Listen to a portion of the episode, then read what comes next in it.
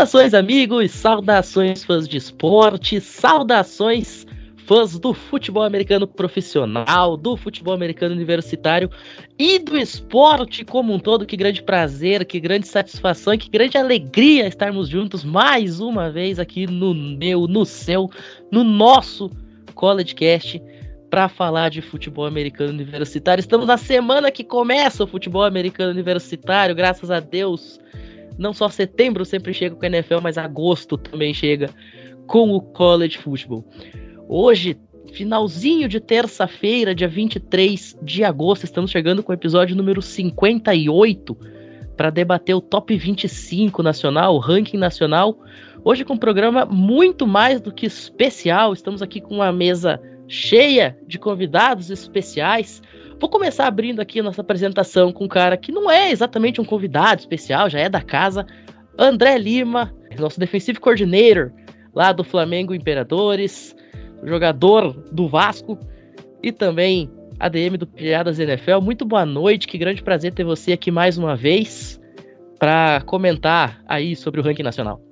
Opa, defensive coordenador não, calma, não sou coordenador defensivo ainda, tô como assistente, tô chegando agora, tem muito caminho a trilhar. Mas muito obrigado, Pinho. Boa noite, boa madrugada, bom dia e boa tarde a todos aqueles que estão me ouvindo, né? E hoje é um dia grandioso e além do mais, a gente vai falar do top 25. A temporada está começando. É isso, a temporada está começando, sabadão já tem jogo para agitar aqui as nossas televisões, finalmente. Bom, falando em agito, mais um convidado mais do que especial aqui do nosso College Cast de hoje. João Oliveira, diretamente da LSU Brasil, fazendo sua segunda participação aqui junto com a gente. Muito boa noite, obrigado por estar aqui hoje. É, você que é um grande estudioso, um grande nerd dos esportes, estamos aí para falar de ranqueamento. Seja muito bem-vindo ao College Cast mais uma vez. Boa noite, Matheus. Boa noite, bancada. Boa noite para nossos ouvintes. Qualquer independente do horário que esteja escutando, uma boa noite. É, vai começar finalmente o que alegrava as noites de sábado. É sempre um período que ficava pouco de jejum dos esportes. Vai voltar aquilo que sempre alegra, sempre dá entretenimento até as horas da madrugada. Tá voltando ao college, não tem coisa melhor do que isso de ver a, as bandas tocando, a bola voando, interceptação para cá, interceptação para lá. É uma maravilha essa parte do ano. É, viva o college. Exatamente, viva o college. E não só viva o college, meus amigos, mas acompanhem o college na ESPN com um cara que está fazendo aqui uma participação mais do que especial. Inclusive, vamos deixar aqui já os agradecimentos ao Mickey. Obrigado, Mickey. Obrigado, Grupo Disney, por ter permitido, por ter autorizado a participação aqui dele. O Wayne Eirado, um dos principais comentaristas uh, do futebol americano hoje no Brasil e do college football também. Primeiramente, muito obrigado por ter aceito nosso convite para estar aqui hoje, Wayne. Seja muito bem-vindo ao College Cast. Que grande prazer, que grande honra ter você aqui junto com a gente.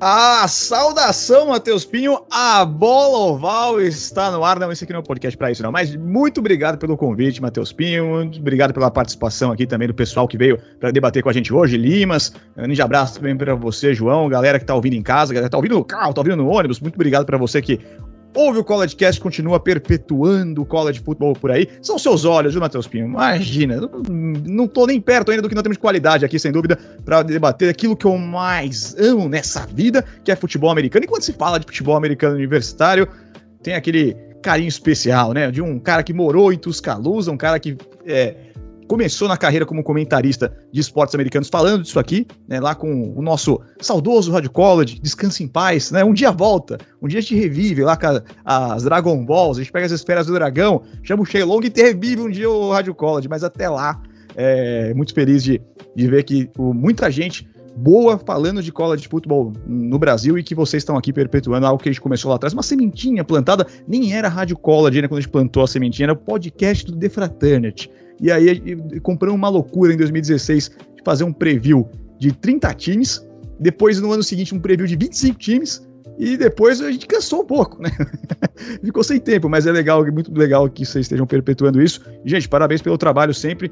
college é maravilhoso. Você que é, chegou aqui porque me viu na parte dessa participação de hoje, você que tá chegando para quero saber um pouquinho mais de college, sigam os caras, acompanhem os caras, os caras manjam mesmo, viu, gente? Muito obrigado, ele, pelas palavras. E, gente, vale o destaque aqui. O College Cast é um descendente direto da Rádio College, tá?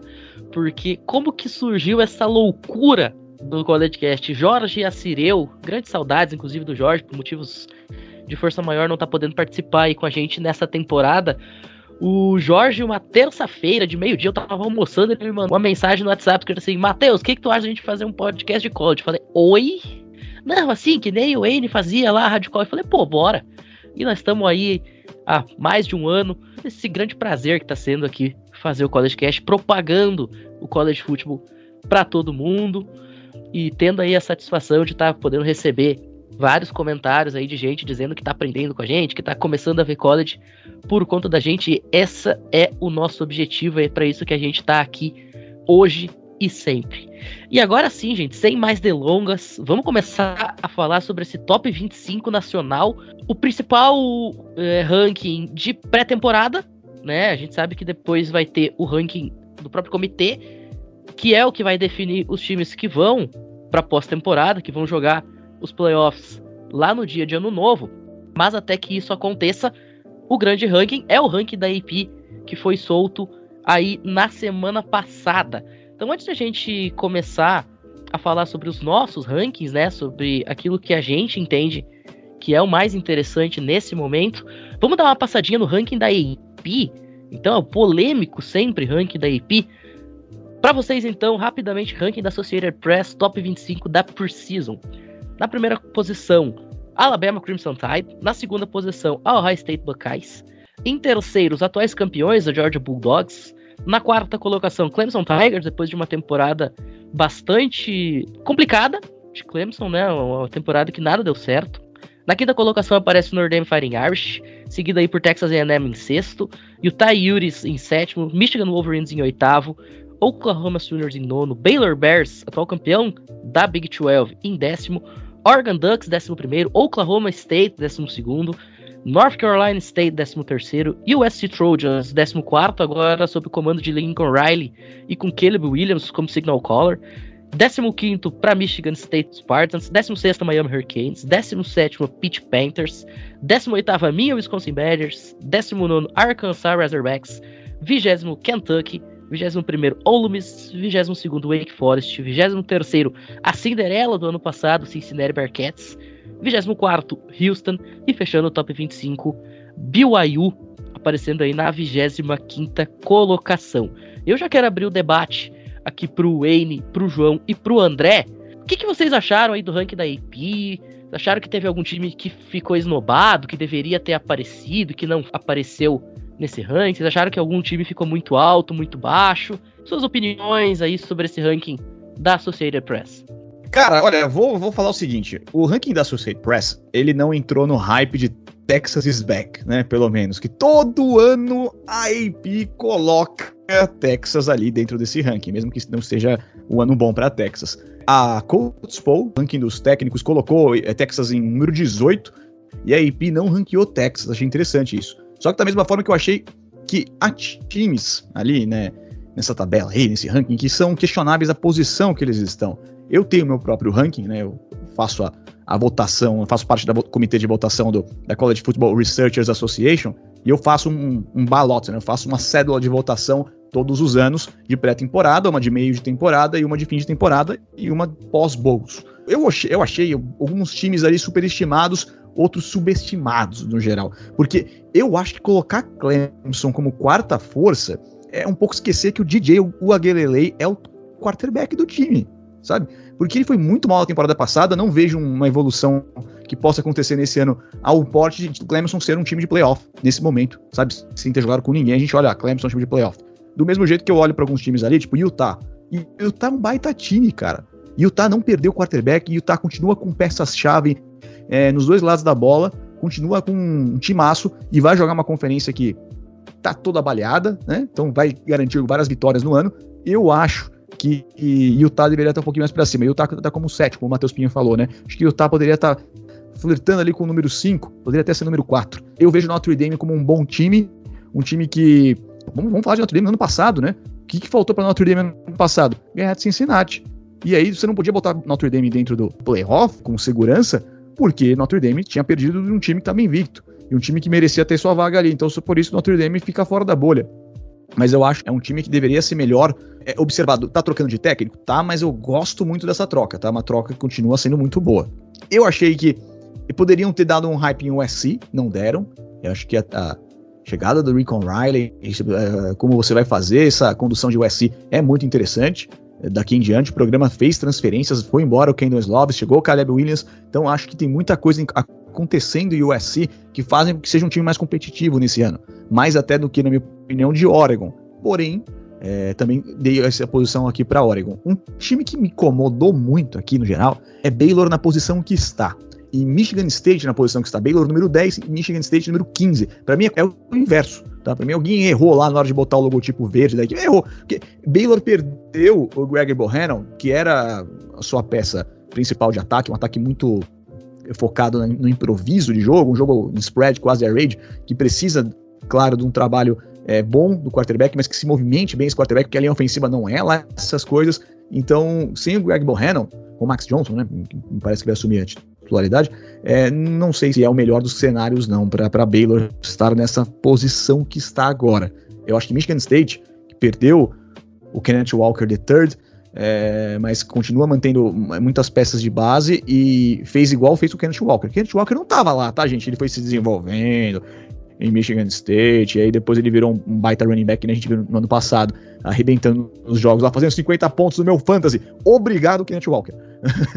mas Michigan State fez a mesma coisa, pegou de novo dois jogadores transferidos que tiveram um bom rendimento no ano passado. Então eu acho que o espaço que está sendo dado aqui para a condução de jogo de Michigan State é ruim pelo ranking da IP eu acho que tá mais próximo do top 10 do que tá aqui, que tá no meio do caminho entre o 10 e o 20, né? Então não, não gosto muito disso, não. É, não gosto de Pittsburgh do jeito que tá ali também, acho que Pittsburgh é um pouquinho mais para baixo. Gosto de Arkansas e Kentucky, mas aí tem um problema, né? Eu sou um cara que gosta muito dos times da SEC, eu, mas eu gosto do jeito que o Will Levis conduziu o ataque ano passado do Kentucky, eu acho que ele pode de novo fazer estrago igual ele fez ano passado. E Arkansas tem o KJ Jefferson, que é também um bom quarterback. Então, esses caras vão ter uma tabela difícil, mas vão também fazer grandes estragos, podem surpreender ao longo da temporada. Então, acho que esses dois times, margeando a posição número 20, acho que deveriam estar um pouquinho mais para cima. Tá? E até entendo o Cincinnati ali, muita gente fala, ah, Cincinnati, pô, como é que põe? Cincinnati perdeu todo mundo, gente. Cincinnati perdeu o South Gardner, Cincinnati perdeu o Desmond Reader, Cincinnati perdeu o recebedor, perdeu o running back, perdeu todo mundo. Então, tá muito na conta agora do Luke Fickel. Então, por causa disso, a gente vê que tem, claro, essas diferenças aí, mas já vi rankings piores em outros anos da IP. Né? Eu acho que, no geral, são só esses pequenos pontos. Eu vou concordar contigo em praticamente tudo. Você comentou aí sobre Michigan State ter trazido jogadores, um deles inclusive foi o Jalen Berger, que começou a temporada como titular de Wisconsin junto do Chesney Lucy quando veio lá de Clemson, e aí a gente teve aquela ascensão fulminante do Braylon Allen, com 17 anos, jogando uma barbaridade. E aí o Jalen Burker simplesmente deu uma pirada, disse que não queria mais, entrou no Transfer Portal, agora foi parar em Michigan State, vai ser um, uma baita de uma reposição pro Kenneth Walker. Você comentou aí sobre a questão de USC, concordo em gênero, número e grau contigo, tá? Que o USC poderia estar tá mais acima pelo fator Lincoln Riley, pelo fator Edison, pelo fator Travis Dye, pelo fator Caleb Williams, Inclusive, no meu ranking pessoal, eu coloquei o SC bem acima da 14 colocação. Não sei se seria para tanto também, acho que eu dei uma hiper hypada também, mas pelo menos ali para estar tá brigando. Por exemplo, na nona colocação com o Oklahoma, eu acho que o USC tem até mais time do que o Oklahoma hoje. Lembrando que o Oklahoma perdeu uhum. até mesmo o Mario Williams, né, para a própria USC, o seu running back principal. Clemson também acho que tá muito acima do que deveria estar. Tá. Não sei se eu colocaria Notre Dame numa posição de estar tá brigando por top 4, top 5, pela questão que me incomoda de Notre Dame é quarterback. Já faz muitos anos que o não consegue encaixar um bom QB.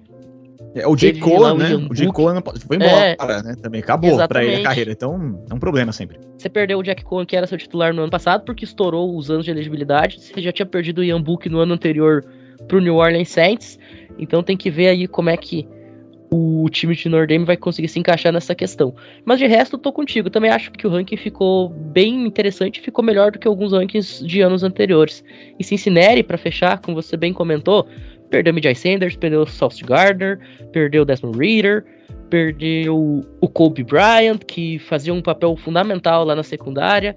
Então aí realmente fica muito complicado colocar Cincinnati mais acima. Seria muito bacana ter outra história de Cinderela de outro time da of Five chegando nos playoffs, mas se isso for acontecer, eu não vejo como Cincinnati sendo esse time.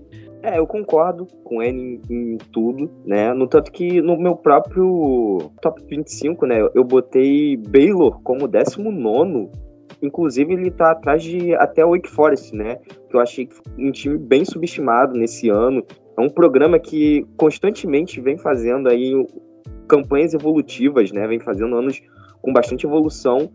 E eu acho que poderia estar ali em 17, né? E o CC eu não coloquei lá em cima, mas eu também entendo, né? Que com essas novas peças adicionadas poderia estar mais acima, mas no meu eu coloquei em 14. Mas de resto eu concordo em tudo, sabe? Acho que também Clemson foi muito hypada. Não acho que vai fazer uma temporada tão boa. Como o N falou, né? O Galilei não é um, um quarterback confiável. É um quarterback que na última temporada eu mesmo fui um dos caras que falei aqui no College Cash que assim ele precisa melhorar muito o seu futebol americano para ser considerado um quarterback confiável, né? É, muito erro de leitura, passes nada confiáveis, trabalho de pernas horrível, então eu acho que o ataque de Clemson vai sofrer novamente e isso vai implodir a defesa como foi na última temporada, né? Uma surpresa para mim está sendo o Texas A&M, né? Ali eu também coloquei num ponto alto e tô na expectativa por eles também. Só para constar, Texas A&M é a melhor classe de recrutamento da história trabalho lá agora é Sim. é porque você joga SEC, né, começa a virar uma potência na SEC. É certo que eu achei que Texas A&M tem um problema, que perdeu de calçada, né? Foi embora de calçada.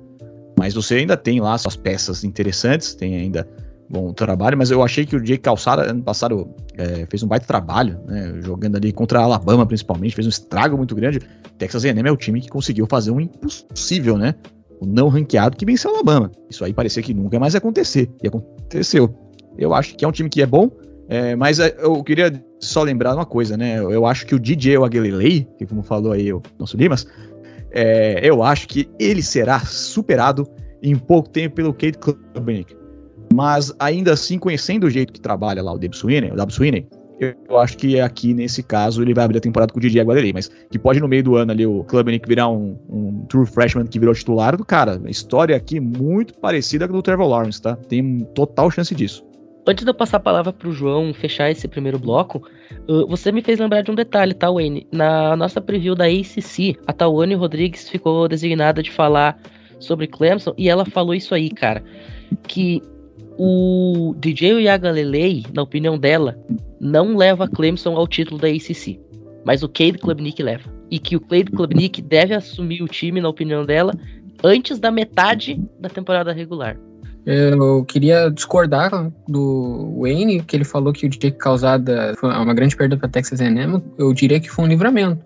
O Jake Causada, um quarterback, parecia que ele não dava a confiança que esse time precisava. Texas A&M teve a melhor classe de recrutamento e em vários anos teve classes top entre as universidades. E não conseguia ir para frente, sempre ficava naquela temporada 8-4, 8-4, 8-4 e não ia para lugar nenhum. Ano passado terminou não ranqueada. Perdeu o jogo final para LSU no, no estouro do cronômetro, num jogo que o Jake Causada fez nada, em que conseguiu correr muito bem com a bola. Jake Causada agora está em Auburn e é o terceiro quarterback do depth chart. Tá perdendo para um quarterback freshman e um sophomore.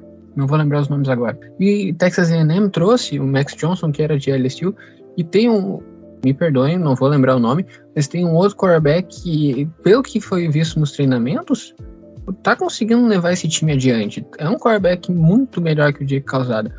Então, embora eu não ache que Texas A&M tenha que estar tá tão no topo, classes de recrutamento elas têm impacto em dois anos. Poucos jogadores conseguem impactar de verdade num ano de freshman. Então, Texas A&M é um time muito bom, mas não é um time para estar tá em sexto lugar. Devia estar tá mais para baixo, especialmente pelo ano vexatório que foi no ano passado. Eu acho que de grandes snobs que teve nesse ranking, a gente pode lembrar de Penn State, que é uma defesa sempre muito boa, não tem quarterback por enquanto, mas para vencer na Big Ten não precisa de quarterback, precisa de jogo corrido. E isso Penn State sempre tem. E tem uma defesa muito boa. Além disso, a gente pode lembrar do Florida Gators, que tem um ataque muito bom, tem um ataque explosivo, um ataque potente. Mesmo tendo Kyle Trask com o signal caller, conseguiu fazer um ataque que funcionava com o Kyle Trask, que é um quarterback terrível. É um time que tudo indica que a defesa não vai ser o desastre que foi no, no ano passado. Conseguiu recrutar bem, agora tem o linebacker Mohamed Diabate, transferido de Utah.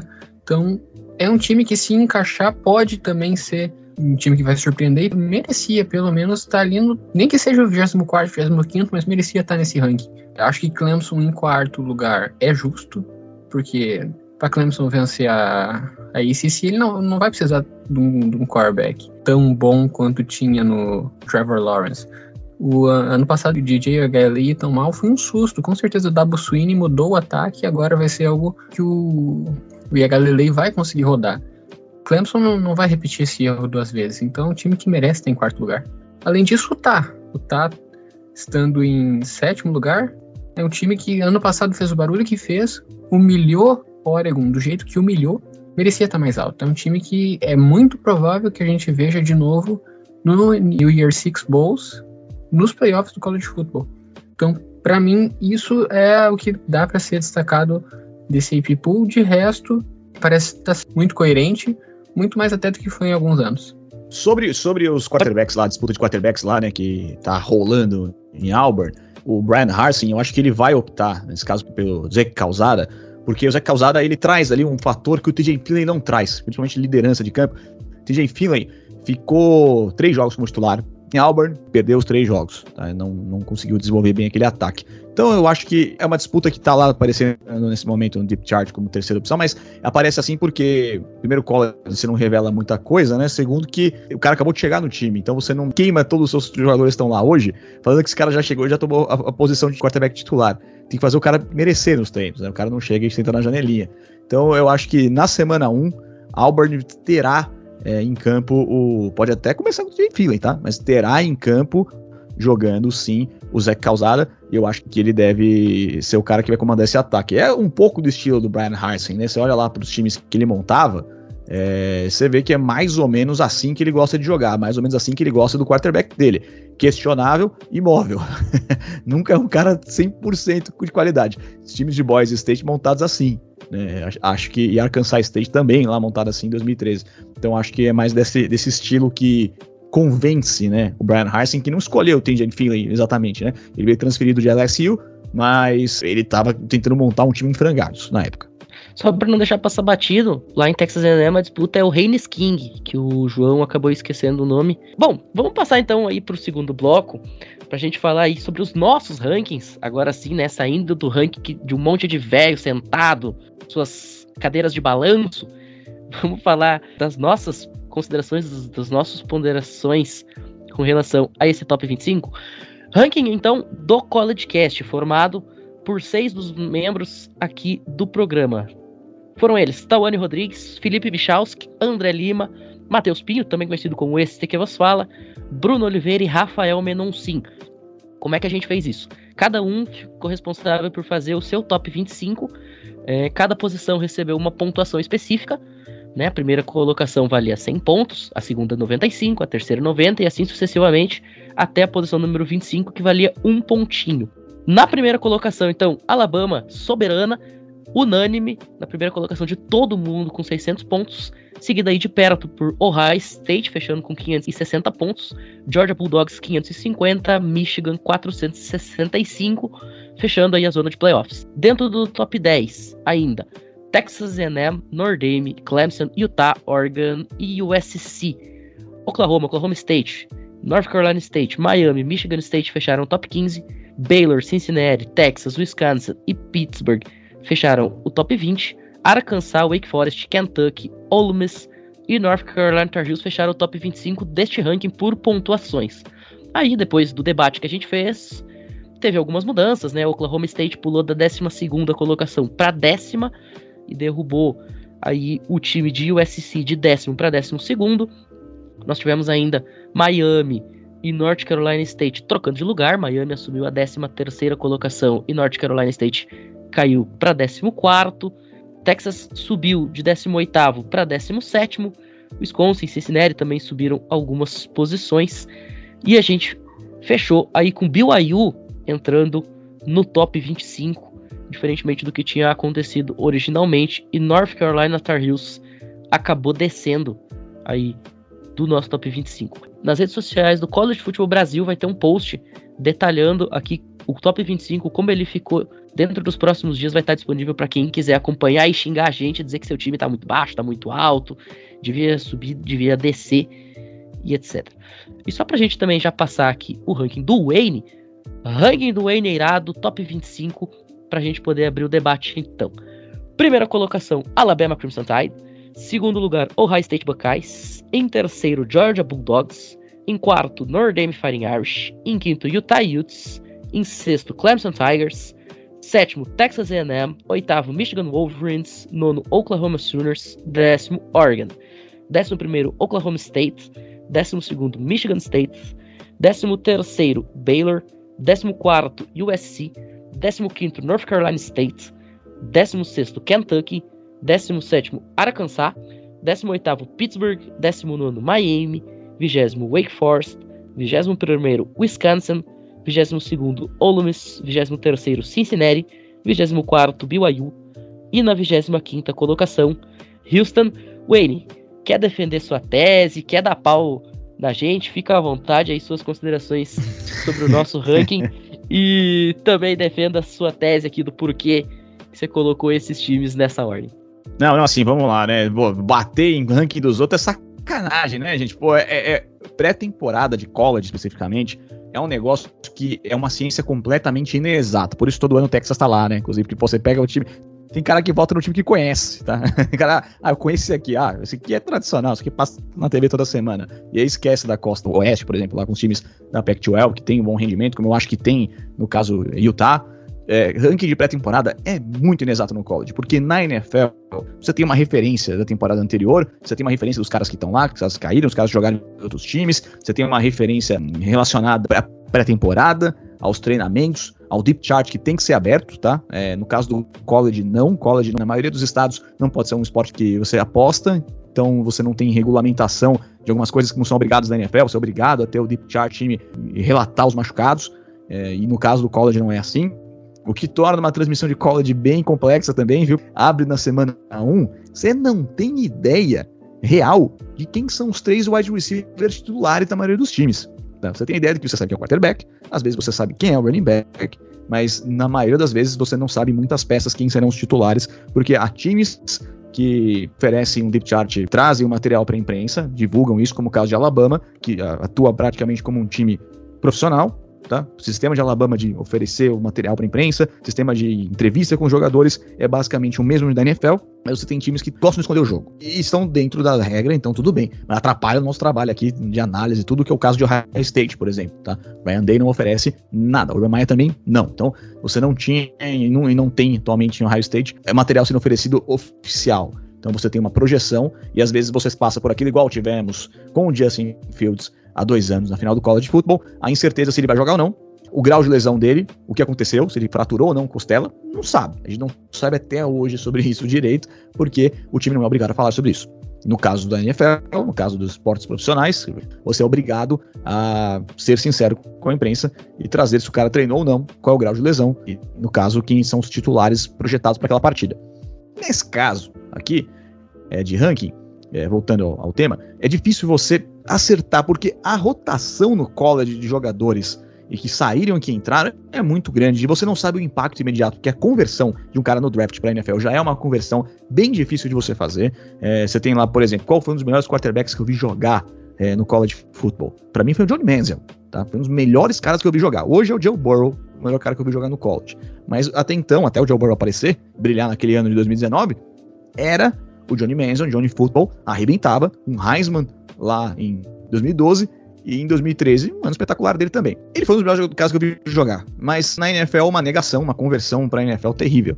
Até porque a cabeça dele não era muito boa. Então a gente tem aqui muita gente que vem recrutada, que a já acha, ah, vai jogar ou não vai, vai jogar no lugar. Tem um exemplo muito bom de Alabama também, é um time que eu acompanho muito de perto, né? Que é ali a questão de titularidade quando aparece o Jalen Hurts. Até então, a Alabama tinha um, problema de quarterback titular. O Jalen Hurts parecia como terceira opção no primeiro jogo. E ele vai entrar no jogo e vai arrebentar e nunca mais vai sair. Vai sair só quando o Tua Tango vai lá. Dois anos depois vai entrar ali no intervalo do jogo contra a Georgia. Mas no geral, é difícil você prever. Então, não conseguindo prever bem, é difícil você ter certeza do que você está falando na primeira semana. Então a gente tem na primeira semana vários, como um termo muito bem cunhado lá no, no antigo collegefootball.com.br, que é o falsa grávida de Taubaté Classic. Isso era um termo maravilhoso, porque às vezes o time ganha na semana 1 também, você dá uma empolgada gigantesca, é, e, depois nunca mais o time faz algo interessante. O número de lesões pode ser um fator muito grande, caras aparecem nessas horas, mas é difícil você cravar um ranking. Então, aí, quando faz a votação, é uma votação que dilui bastante, porque tem ali bias de todos os lados. Tanto que você tem no ranking da IP três times citados pelos jornalistas que fazem parte da Associated Press é, como primeiro lugar. Alabama tem 54 votos, Ohio State tem 6, Georgia tem 3. Aqui nós somos unânimes, Alabama. Mas eu mesmo não tenho tanta certeza se Alabama é melhor que o Ohio State. E eu tenho uma incerteza se Alabama será o time que estará no ranking como número 1 um na semana 2. Não porque Alabama tem algum risco de perder a sua estreia, tá? Isso não vai acontecer de jeito nenhum. Alabama enfrenta um time extremamente fraco na semana número 1, um, que é Utah State, tá? Faz muito tempo que Alabama não abre com um cupcake temporada. Geralmente abria aquele jogo que é vendido pra TV lá, né? Joga no estádio de NFL, campo neutro e tal. Não é nesse caso desse ano. Ohio State vai enfrentar Notre Dame. É algo que já foi uma rivalidade das equipes, algo que é muito, mas muito forte de você ter logo na, na semana número 1, um, jogo na ABC, jogo que esperamos ter na ESPN, tá? Tem a projeção nesse momento é esse jogo aí, depende de, de grade lá, algumas coisas, mas por enquanto é esse jogo. E seria muito legal a gente ver o vencedor desse jogo, porque na minha opinião, se o Ohio State vence, passa Alabama, porque já ganhou de cara uma quality win que é muito maior que a de Alabama. E são times muito parelhos. Eu acho que você pega o Bryce Young e bota o CJ Stroud no lado, você tem resultados muito semelhantes, caras são muito parecidos do que podem acrescentar para as equipes. Então, eu acho que eh, esse ranking começa a tomar ali um, um patamar mais próximo do que realmente é o cenário de momento quando passa a semana 2 semana 1, um, semana 2, você começa a ver mais ou menos ali, ah, é isso mesmo. Então é isso aqui, esse é o caminho. Então muito time aí vai desaparecer, tem time que vai dar umas explosões de subida aí impressionante, que eu acho que é o caso, por exemplo, de Arkansas. É, é um time muito bom, é um time muito bem estruturado, eu acho para essa temporada, do que já foi no passado, Arkansas. Eu acho que pega Cincinnati na semana 1, ganha de um ranqueado já dá um salto dentro do ranking. Então isso pode acontecer, sem dúvida. Mas é um bom ranking, viu? Quando você pega muita gente, quando você pega seis pessoas aí, vocês pegaram o pessoal que é bom pra caramba, né? Pegaram a Tawane, pegaram o Michalski, vocês próprios estão todos aqui nessa, nessa gravação de hoje, é, você consegue ali tirar algumas pequenas imperfeições que pode acontecer num ranking, que pode ter um pouco de clubismo ou algo assim. Então você consegue diluir e trazer ali o que seria o consenso. E eu, eu acho que tá, tá legal, tá? Eu tenho umas diferenças com esse ranking, mas os argumentos me convencem de alguma forma ou não. Argumentos são defendidos aqui, é uma questão de opinião, no final das contas, né, Pinho? Exatamente. Inclusive, dentro do nosso próprio ranking, a gente teve algumas divergências que ficaram bem engraçadas no nosso debate, porque, por exemplo, no nosso ranking final, Cincinnati ficou, salvo engano, na 19 colocação. Só que teve gente que colocou Cincinnati em sétimo, que é algo que, na opinião do consenso geral, não fazia muito sentido exatamente pelas peças que Cincinnati perderam. Por outro lado, teve gente que colocou USC em vigésimo e gente que colocou USC em quinto. Então, quando você dilui essas informações dentro do consenso, e até por isso veio a ideia de a gente fazer dois rankings, o ranking pela pontuação, que levava em conta os rankings originais, e também dos debates, é, a gente conseguiu ter aí uma ideia mais interessante do que, que cada um tinha em mente ao colocar cada time em cada posição, né, André? E, e antes do André, rapidamente. E tem cubismo nesse ranking, hein? Michalski botou Tennessee em 25. Não, eu botaria Tennessee também ali perto também. Eu vi a Tawane botou também Florida State número 25. O 25, cara, é sempre o mais difícil de você colocar. É sempre o mais complicado porque é o último que entra na sua lista. Depois daí, cara, todo mundo tá no mesmo patamar, né? Tá todo mundo de acordo com quem tá olhando de fora, é o mesmo patamar.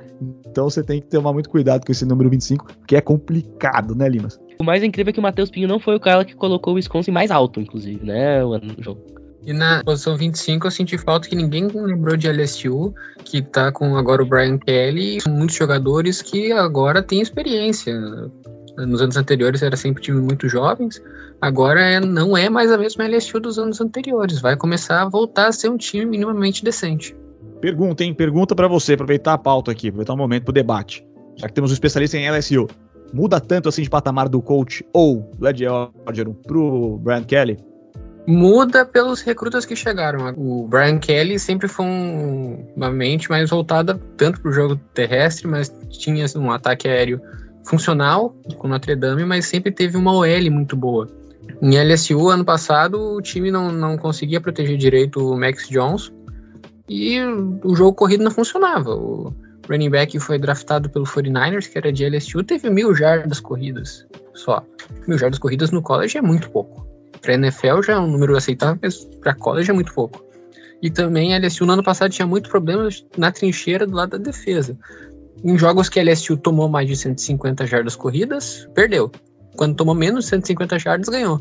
Esse ano tá tendo uma melhora considerável na linha defensiva por conta dos recrutas e por conta dos jogadores que estão melhorando de um, de um ano para o outro. Brian Kelly sempre foi um treinador voltado para as trincheiras. Trincheira foi o problema de LSU nos últimos anos. E eu acho que agora com o Brian Kelly comandando o time, vai melhorar. Por isso o LSU, pelo talento que tem, pelo talento de formar secundária, pelo Keishon Boot, pelo Jaden Daniels, que foi fenomenal em Arizona State, e teve um ano ruim ano passado, mas vai voltar a ser a estrela que ele vai ser na, na NFL. É um time que a gente tem que começar a ver com outros olhos. Eu não tô querendo me empolgar demais com esse time, apesar de tudo que eu falei, mas é um time que pode surpreender bastante.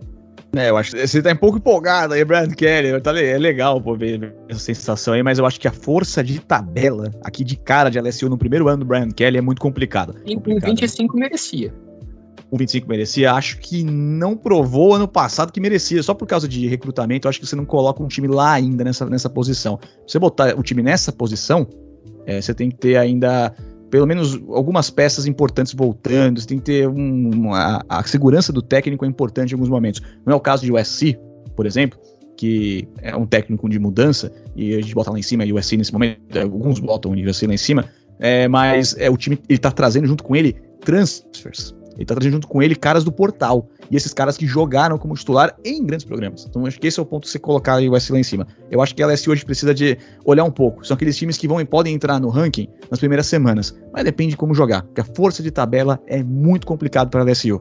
LSU estreia na semana 1 jogando em New Orleans no Superdome contra a Florida State. Não tem nem o que discutir, é vitória isso aí. É, eu iria falar sobre LSU, né? Aproveitar já sei essa deixa de vocês. Então, eu pensei em colocar a LSU em 25, de verdade. Só que é o que o N falou, sabe? É um programa que tá em reformulação. É um programa com muitas peças novas, tá com um novo comando. A gente não pode já entrar nessa hype de, ah, beleza, tem um baita do head coach, tem ótimos nomes vindo de recrutamento, mas a gente não viu esse time em campo. E além disso, como o N também falou, a força de tabela, né? Não é uma tabela fácil. Eu creio que a LSU vai terminar positivo. Como torcedor também de LSU, eu tô querendo muito que termine positivo, mas assim, eu acho que não pega além de top 17, top 15, tá? E assim, pensando no máximo, assim, temporada quase que perfeita mas é um time que eu já começo a ver um futuro, né, pelos nomes que tem, essa reconstrução do programa, né, é isso que eu queria falar sobre a LCU. O, o ranking em si, do Enio não tem nada a, a falar, né, o ranking dele é perfeito. O nosso ranking, até mesmo falei no debate, né, ontem, eu, algumas coisas eu teria trocado, como eu sugeri, né, alguns times para mim estavam muito acima, mas depois que aconteceu o, o, debate, eu entendi, né? Eu ainda acho que esse cenário ainda tá alto ali em 19. Eu teria jogado mais para baixo. Acho que BYU em 25, mesmo sendo 25, acho que não entraria. Eu, particularmente, botei Houston nessa posição. A parte de cima da tabela, para mim, tá ok, né? Não tem muitas alterações. No máximo, Clemson, que eu também jogaria para baixo, ela tá em sétimo eu não, não colocaria ali. Botei em sétimo também, mas analisando depois, calmamente, eu acho que Clemson pode cair. Mas eu não tenho muitas ressalvas a falar sobre o nosso ranking específico. né? Depois que a gente debateu ontem e a maioria da galera expressou suas opiniões e o porquê escolheu esses times em determinadas posições. Eu acho que o que vai contar muito nessa temporada é realmente força de tabela, resultados de times em relação a jogos que são cruciais. Como ele falou também, né? A Alabama já começa a temporada num jogo muito fácil. Então, pode ser que a Alabama caia, mas eu não vejo a Alabama não sendo a número um de novo como sempre. E também não vejo o High State saindo da segunda posição, tá? De verdade, eu acho que novamente vai Alabama, Ohio e a Georgia, né, para semifinais do college e a quarta vaga fica naquela briga ali que a gente sempre vê. Também não acho que vai ter alguém Cinderela como Cincinnati, sabe? Eu acho que dificilmente tem essa situação nesse ano de novo, mas quem sabe? Eu ainda tô apostando nesse início em Michigan. É, vale lembrar que times Cinderela, a ponto de jogar playoff nacional, são coisas relativamente raras, né? Se você imaginar uma história de Cinderela como é a de Cincinnati de 2021, um time da Grupo A5. É, você tem histórias de Cinderelas, assim, de times que não era esperado chegar lá, mas de times considerados de mais tradição, de mais força. Mas, por exemplo, de cabeça agora, até se alguém de vocês lembrar de outra história pode até comentar, mas de cabeça que eu me lembro de time que ficou em top 2, top 3 nacional, time da Grupo 5, o último que eu lembro foi a TCU do Eddie Dalton, que acabou sendo esnobada no, no BCS, acabou não jogando o BCS e foi jogar o Rose Bowl contra o Wisconsin, e o BCS naquela temporada 2010, né, final de 2011, foi vencida pela Auburn Tigers do Cam Newton para cima da Oregon Ducks a época liderado por Darren Thomas como quarterback. Tipo Kelly, hein? O ataque do um ponto por minuto. Kelly. Exatamente, tipo Kelly. Tá esquecendo de UCF de 2017, esnobada campeã nacional. É, mas ali também o CF 2017 foi meio meme, né? Ficar entre nós. Eu tenho a foto lá no. Agora é Bounce House, né? o nome do estádio, Bounce House, caso do balanço. Agora é o nome da, do estádio. É, mas eu tenho lá a minha foto lá com National Champ Champions lá que eles colocaram no estádio, né? Ganhou no ranking do, do computador, ganhou, né, cara? Se os caras ganhassem no ranking, por exemplo, da, da College Football Research Association, também seria, também poderia falar que campeonato nacional, a NCAA permite, permite. Mas é esquisito, né? é esquisito. Mas eu, eu, queria falar que isso é a grande beleza do, do college, que a gente não tem certeza de nada, é muito no, no feeling, eu, eu acho que. E no fim tudo acaba acontecendo diferente do que a gente imagina, a não ser que a Alabama ganha todo ano. Ô, gente, dando segmento aqui hoje. Uh, antes da gente encerrar, o N, a gente tem uma tradição aqui no College Cast, toda vez que a gente recebe aí um convidado especial que teve alguma passagem pelo tópico do programa, né? Vamos dizer assim, a Carol Guerra, que estudou em Clemson em 2005, 2006, é, o Giba Vitoriano, que, que mora nos Estados Unidos, tem um contato muito grande com a LSU, que é o time que ele torce. É, o Léo Andrade também já participou aqui. A gente pediu para que ele falasse um pouquinho sobre como foi a vida dele lá. Exemplo também dos dois jogadores brasileiros que a gente conseguiu já ter contato, né? Que foi o Luiz Guarita lá de Augustena e também o Thiago Caps da Western Michigan. Eu queria que você contasse pra gente um pouquinho como é que foi a sua experiência lá estudando, vivenciando o ambiente na Alabama Crimson Tide. Você que teve a sorte aí de estar tá dentro do programa mais vitorioso do futebol americano universitário, né? Coisa que nós, réis mortais, não temos essa sorte. né? De, meu time não ganha um título nacional desde 1942. Então eu queria que você falasse pra gente aí um pouquinho como é que foi essa experiência de estar tá lá em Tuscaloosa é, e ver tudo acontecendo ao vivo e a cores. Ah, cara, foi uma das melhores experiências da minha vida. Inclusive, recomendo a você que está do outro lado desse fone de ouvido, você que está com minha voz adentrando seus tímpanos. Se você tem essa oportunidade, né, se você tem a oportunidade de estudar em uma universidade americana, fazer um intercâmbio, tem alguma oportunidade que apareceu assim, ah, apareceu aqui um na faculdade vai ter um processo aqui que vão mandar alguém para fazer alguns meses no exterior sanduíche. Aceite, vá atrás, porque mudou minha vida é, de algumas formas. Eu tenho uma carreira hoje como comentarista por causa disso. É, porque ali eu fui. Eu já era fã de futebol americano. Ali eu me tornei um fissurado, um doente, um verminoso por futebol americano, sobretudo futebol americano universitário, que era algo que eu não tinha tanto a, a percepção da grandeza até eu estudar lá. Então, assim, eu fui em 2013, né? Vamos, vamos contextualizar aí. Época do dólar 1 para 2, né? Era muito mais simples você ir para fora, você estudar fora, né? Era coisa assim. Você, ah, beleza, vai custar aqui menos de, de um semestre de graduação no Brasil Agora não é mais bem assim. Eu sei, sei que é mais difícil, mas se você tem a oportunidade, não só nos Estados Unidos, algum outro país que você tenha oportunidade, é bom que você tenha um choque de cultura ali, aprende sobre outro país ali, no, nesse caso. E, bom, nos Estados Unidos, para mim, foi muito legal essa experiência. É, eu fui aventureiro, fui estudar língua inglesa lá. Então a gente fala que estudar jornalismo, tá? mas eu tenho que mudar. Às vezes fala, não, não é jornalismo, não, gente. Já tinha se formado em jornalismo aqui, fui estudar língua inglesa lá. E eu fui bem na temporada de futebol americano, mas assim, não é que eu dei a sorte disso da Alabama. Escolhi a dedo, viu, Matheus Pinho? Escolhi a dedo.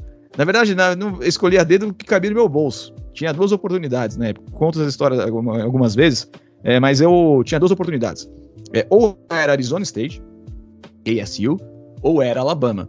As duas tinham um valor semelhante ali para fazer cursar língua inglesa. As duas tinham mais ou menos a mesma aceitação ali para alunos internacionais. A diferença é que Alabama seria um campus rural, né, um campus bem é, afastado de, de, tudo, Tuscaloosa. É, o centro urbano mais próximo é, é Birmingham, tá mais de uma hora de carro. E quando você vai para seria estudar lá em Tampa, né? Iria estudar em Arizona, né, Arizona State, você estudaria dentro de Phoenix, dentro da grande Phoenix. Então você estaria num, grande centro uh, ali. O que me motivou a Alabama, aí é um caso engraçado, porque a gente, mas eu já tinha ouvido, eu não tinha ouvido falar de Arizona State direito, sabe, sobre a universidade. Fui descobrir que é uma das universidades mais festeiras dos Estados Unidos depois. É, isso teria me afastado também, porque eu sou um cara pacato. Os caras literalmente tem um bowl que se chama Fiesta. Isso já dá Fiesta. pra tirar como é que é o clima lá. exatamente, exatamente. Já foi mais legal porque era Tostitos Fiesta, né? Ficava mais legal. A marca hoje é PlayStation Fiesta. É, mas na época eu acabei indo para Alabama por causa justamente do futebol americano. Estava sendo muito bem jogado. A Alabama era campeã nacional, tinha jogado contra é, Notre Dame no ano anterior. E eu, que sou um cara que gostava de futebol americano, aceitei esse desafio. Achei que não fosse ver nenhum brasileiro por lá. Na verdade, encontrei mais de 20, né? que estavam lá pelo Ciência Sem Fronteira. Saudoso Ciência Sem Fronteira, inclusive. Eu tive a oportunidade de ensinar futebol americano ali pela primeira vez para algumas pessoas, né? Ter, passar essa forma mais didática que hoje eu tenho trazendo no ar. Então, sentar no lado de um jogo de, de Alabama ali, sentei em Alabama e LSU, por exemplo, um dos melhores jogos que eu vi de cola de futebol é, na minha vida, é, ao vivo que foi esse jogo que LSU tinha o Del Beckham Jr., né? Era um time e o Alabama tava jogando ali o fino da bola e era o adversário mais forte que o Alabama ia pegar no ano. Ia ser LSU, e todo jogo nessa época, Alabama e LSU, João vai lembrar bem, era jogo de sair faísca, cara. Era jogaço. Não tinha assim, era, eram duas escolas da SEC, assim, dando aula traz a lousa porque o Nick Saban tá dando aula. Essa, é umas coisas dessas, assim, que eram incríveis os, os, os confrontos. E eu tive nesse ano aí, eu tive a, a, chance de ver também o primeiro touchdown do Derrick Henry em Alabama. Eu vi AJ McCarron, eu tenho uma camisa 10 de Alabama. O pessoal fala, ah, pô, você comprou a camisa do, Mac Jones? Não, a camisa do AJ McCarron. Que aliás tá na capa aqui, né? Me contaram que tá na capa hoje aqui do nosso podcast. Fico muito feliz de ver o AJ McCarron no cantinho ali ao lado do Saban com bola de cristal é, que era o prêmio do BCS. Então eu tive essa oportunidade lá no segundo semestre de 2013, morei dentro da universidade mesmo, tive a oportunidade de conhecer fãs de futebol americano lá, tive a chance de bater papo, de ensinar ali durante o jogo de LSU, durante o jogo depois contra Chattanooga, tive algumas oportunidades de, pela primeira vez, fazer uma transmissão comentada. Eu não tinha feito isso antes. É, ali na hora eu comentava, eu explicava, fazia didático, explicava por que aconteceu isso na jogada, pedia atenção em algum ponto. Então, foi bem legal para mim essa, essa, experiência e eu voltei para cá com muita vontade de fazer isso, muita vontade de trabalhar com isso. E é, o college aqui no Brasil, diferente dos Estados Unidos, né, ele não é tão popular quanto é a NFL. E a gente está caminhando, lógico, é, são passos que são dados todos os dias. Cada ano a ESPN sobe a audiência é, do, da final do college football. Os números do ano passado foram espetaculares. Lideramos TV é, paga é, nos esportes né, no momento do, da final. Então foi bem legal isso, a gente conseguir essa chamada de atenção, bem numa época que a gente estava virando ali, né? ESPN para ESPN 2, a ESPN Brasil para ESPN, né? Foi uma troca ali que aconteceu bem nessa época e foi, cara, sensacional de, de fazer parte disso. E vem mais esse ano, viu, gente? Prepare que tem coisa boa. Star Plus tá aí toda a temporada passando centenas de jogos por temporada. A gente passa ali mais de, de 10, 15 jogos por semana de college football escolhendo ali alguns jogos muito bons que a gente tem direito de transmissão. Nem todos nós temos. É bom lembrar isso. O pessoal acha que às vezes a, ah, a ESPN tem a NFL. Né? ESPN, não, você não chega lá na NFL e compra assim, eu quero comprar a minha transmissão da NFL. Não é bem assim, eu quero comprar a transmissão da NBA. Não é bem assim. Você compra pacotes de transmissão dentro disso. A ESPN, há alguns anos, o público mais novo é, que está chegando na liga aqui desde 2012, 2013, você acostumou com um jeito de transmissão no Brasil que a ESPN compra os cinco pacotes de transmissão que tem lá. Sabe? Compra todos os pacotes de transmissão que tem para justamente trazer mais jogos na TV no final de semana. Até antes disso, tinha divisão, tá? A ESPN dividiu ali com o Band Sports por um tempo, a NFL.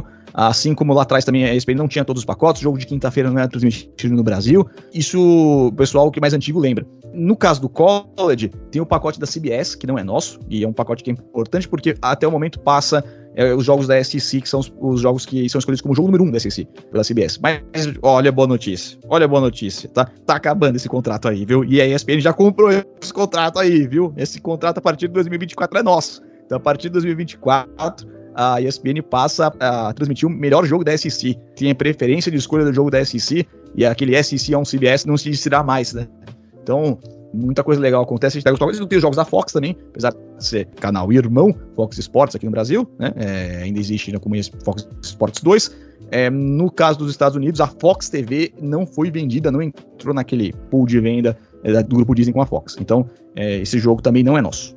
Mas todos os jogos da ESPN e todos os jogos da ABC têm transmissão como disponível pra gente. E a gente tem que escolher ali no final de semana os melhores possíveis e trazer pra TV é, o que é o melhor que a gente consegue colocar na TV e dentro do encaixe de horário, que também é essa questão, né? Tem um momento que tá rolando NBA, tem um momento que tá rolando várias ligas ali, campeonato argentino e campeonatos que a gente tem que encaixar na grade o jogo, a gente tem que escolher o melhor horário do dia, né? Nem sempre dá, passa jogo duas da tarde, quando você tem é, La Liga, quando você tem Premier League, quando você tem campeonato alemão, quando você tem é, campeonato italiano, quando você tem todo esse portfólio de eventos, você tenta encaixar na grade o que é possível para passar no canal linear, mas lá no streaming, né? Não linear, você pode assistir os jogos ali on demand, tem lá toda semana. Então, é minha recomendação para vocês. Aí já fiz um jabá, já emendei aqui meu tempo em Tuscaloosa com jabá, viu, Pinho? Melhor você me interromper, que eu, eu começo a falar, não paro mais, viu, cara? Melhor você vir aqui dar freada, senão eu não paro mais. Mas eu ia te comentar exatamente sobre essa questão do, do jeito de transmissão, e eu ia pedir para você comentar isso porque Muitas vezes eu tenho amigos aí que perguntam, pô, mas por que, que a ESPN passa tal jogo em vez de tal jogo?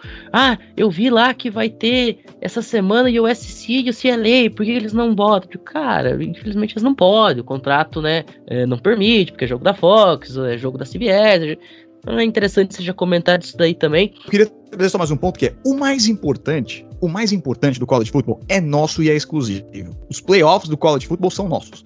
Os bowls de ano novo são nossos. Aliás, 90% dos bowls são nossos. Então chega dezembro, fã de esporte não fica sem futebol americano de melhor, de melhor nível. Né? Então a gente passa ali todos os bowls de ano novo e todos os bowls mais importantes que tem. A gente transmite né, no canal aberto. Ano passado foi um show de transmissão. A gente chegou a passar quatro jogos no dia em português, algo que é extremamente incomum. E a gente sabe como está crescendo a audiência, tem que colocar mais ali tem que investir um pouquinho mais. E a gente faz esse trabalho todos os anos, eu faço ali dentro da NFL também, de pegar o fã eventual da NFL, que adora a NFL, cara que ama a NFL, que é, sem dúvida, um, esporte em pleno crescimento no Brasil, assim, a NFL é uma liga que não, não dita só como um entretenimento esportivo, mas também como algo fora de campo, algo que vai até no vestuário, no estilo. Quem não tem um amigo que tem um boné dos Raiders, né? a NFL dita muita coisa. E o college aqui no Brasil ele não chegou ainda nesse patamar. Mas o cara que gosta muito de NFL, que um domingo ele quer ver os cinco jogos de NFL que a gente transmite, ele terá um dia a mais de futebol americano totalmente preenchido se ele assistir o college. Porque o sábado é 100% de transmissões em todos os horários. Começa o dia a partir de meio-dia, uma da tarde, depende da época do ano, né? Chega uma da tarde, duas da tarde, o cara não fica mais sem jogo até a madrugada. E essa é a parte mais legal. Então, adoro vir aqui falar isso, cara. Adoro a oportunidade de vir aqui para falar isso. Mas é, continuem fazendo esse trabalho, gente, porque é muito legal quando vocês vão lá caçar fãs eventuais, gente que quer se aprofundar mais, gente que já é especialista, mas quer aqui também ter opinião. Então, isso é muito, legal. Eu comecei assim lá atrás. Quando eu voltei pro Brasil, essa história não tem medo de contar ainda, mas quando eu voltei pro Brasil, eu queria trabalhar com futebol americano, queria fazer isso, pensei de várias formas. Eu fui trabalhar em jornalismo de cidades, não consegui me encaixar na época fazendo isso. Mas aí veio o, pessoal do Tigo The Fraternity, é lá com o André Bassi, João Vitor Coelho, com o pessoal das antigas lá, o, o Rafael. É, a galera veio me recrutar, perguntaram se eu queria fazer parte, falei que sim, claro, e comecei a escrever, comecei a, a, a fazer podcasts lá. E a gente cresceu ali um, um, nicho que não existia, não tinha gente falando disso no Brasil na época.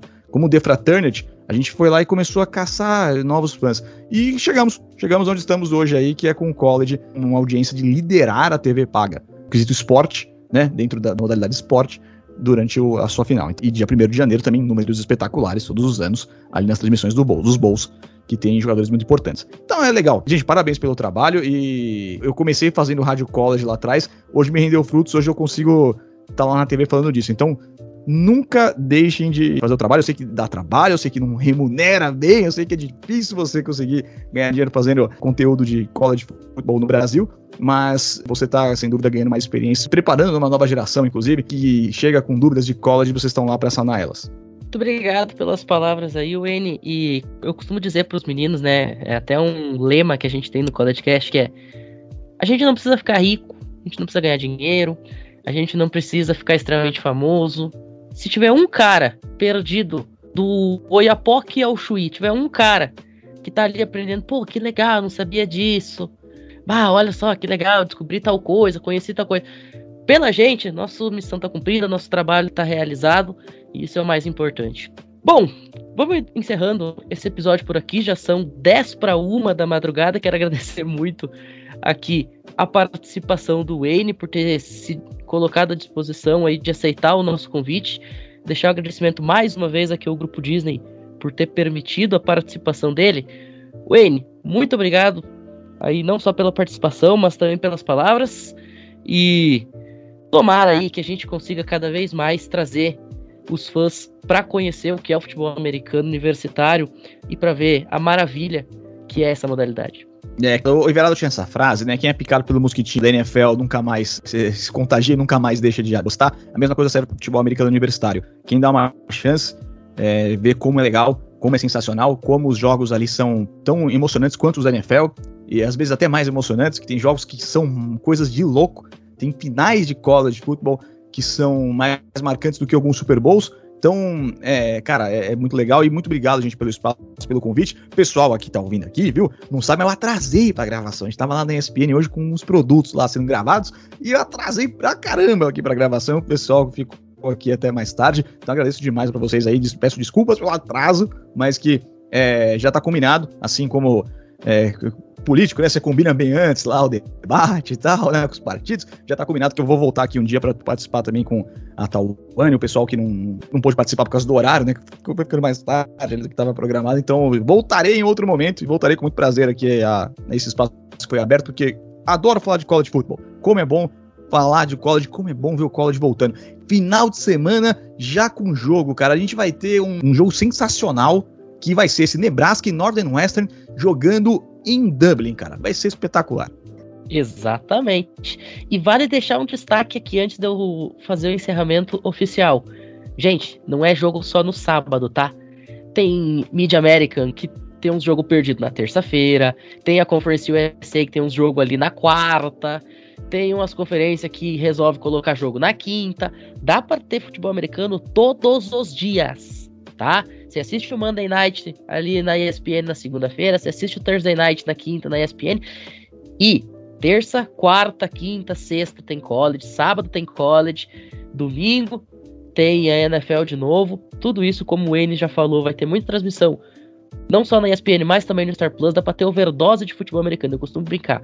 Gente, de agosto a fevereiro dá pra ter overdose de futebol americano, porque tem jogo praticamente todos os dias e sempre com transmissão seja é, no idioma original, às vezes por alguma questão, seja em português, cada vez mais tem mais jogos em português para vocês acompanharem. André, João, muito obrigado pela participação também. Desejar aqui uma boa sorte para a LSU, porque vocês vão precisar nessa temporada. E até a próxima, meus caros. Obrigado, Matheus. Obrigado, Wayne. Obrigado aos ouvintes. Vim aqui, foi um convite em cima da hora, mas foi muito muito legal falar sobre esse assunto. College é uma coisa sensacional, é é o melhor do futebol americano, é o futebol americano na sua essência. Não tem aquela parte técnica de analíticas e resultado, toda aquela pressão, não. É você, a sua região, jogando e você se divertindo acima de tudo. Esse é o grande espírito do college, e isso que me fez me apaixonar pelo college. Isso que eu sempre procuro né, dentro das partidas. É sempre muito bonito ver a paixão envolvida, não só o dinheiro, é, que como é na, na NFL. Claro, não é só dinheiro, vocês me entenderam. Então, muito obrigado pelo convite, por eu estar aqui e aguardo o próximo convite Muito obrigado a todos, uma boa noite. É, queria agradecer também ao Pinho, né, ao João, ao nosso querido N, grande convidado, amigaço meu. E vocês falaram, cara, sobre aquele fã de, de NFL, né, que depois que, que ele tá acostumado já com a NFL, ele fica procurando assistir mais um jogo no, no final de semana, no sábado, né, na sexta-feira também, jogo sexta-feira à noite. Eu fui aquele fã sabe? E tinha jogo da NFL, mas não, não era pegado ao college, não conheceu o college e já vai fazer 10 anos praticamente, um pouco mais de 10 anos que eu também fui introduzido ao mundo do college e demorei a pegar no tranco, demorei a entender como funcionava o college, as conferências, né?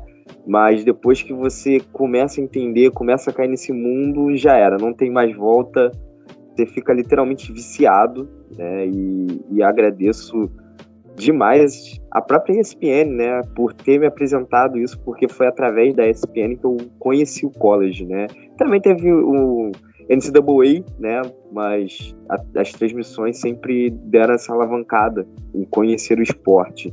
Então é isso. A, a mensagem é essa: você que, que assiste ao college, vá lá e fale ao seu amigo que só assiste NFL ou que está conhecendo agora o futebol americano, né? E fala assim, cara, tem um jogo ali no sábado, sabe? Um clássicozinho, né? Vamos lá assistir, vamos lá, eu te ajudo ali a tu conhecer um pouco mais e tu vai ser colhido mais à frente. Novamente agradecer ao N aí a participação, né?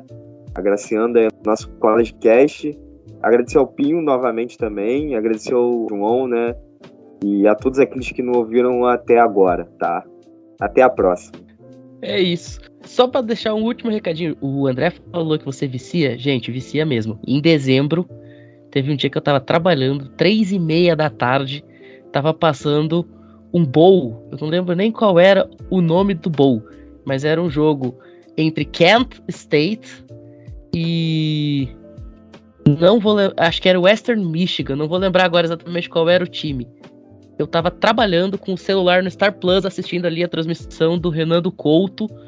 Uh, cara, vicia mesmo, viu? Não, agora que você falou aí, eu no final do ano, agora em 2021 para 2022, eu viajei, fui pra praia, né, aqui no, no Rio de Janeiro, e tava lá com, com o Star Plus ligado, acompanhando o college, a Bowl Season e catando internet para todos os lados. Cara, não tem como. Depois que você entra nesse mundo, não, não tem outra. É isso. Vamos encerrando por aqui então. Muito obrigado para todo mundo que ouviu a gente até aqui. Obrigado, meninos que participaram. E novamente agradecer muito o Wayne pela disposição de estar aqui. Para todo mundo, uma excelente manhã, tarde, noite, quando você estiver ouvindo isso daqui. E até a próxima. Valeu!